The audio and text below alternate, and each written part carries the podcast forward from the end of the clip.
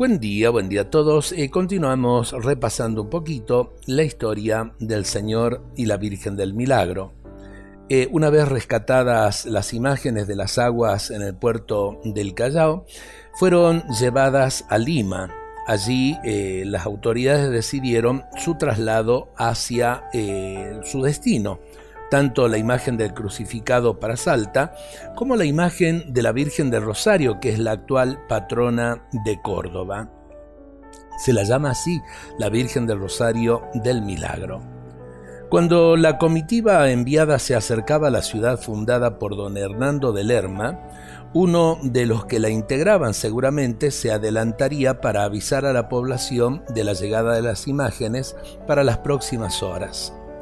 Las autoridades del Cabildo salteño y las autoridades eclesiásticas, de común acuerdo, prepararon una improvisada bienvenida. La gente fue convocada por el tañido de las campanas y comenzaron a engalanar la ciudad. De los churquis, lapachos y ceibos en que habían traído ramas floridas para ornamentar el frente de la iglesia matriz, que en ese tiempo estaba en las actuales Mitre y Caseros, y los altares interiores.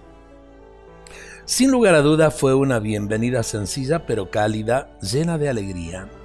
Entre ellos, con los limenses, intercambiarían anécdotas del viaje, pero seguramente quedarían admirados los salteños ante los relatos de la prodigiosa llegada de las imágenes sagradas al puerto del Callao.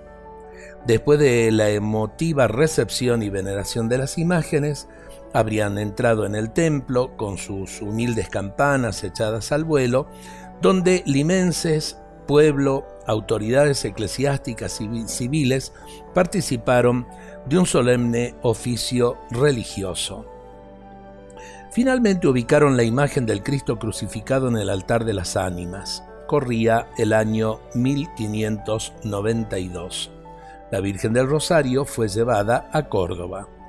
Pasadas las celebraciones comienza paulatinamente una triste historia, la del olvido del crucificado, arrumbado y sin ningún culto ni recuerdo especial en el altar de las ánimas. Dios nos bendiga a todos en este día.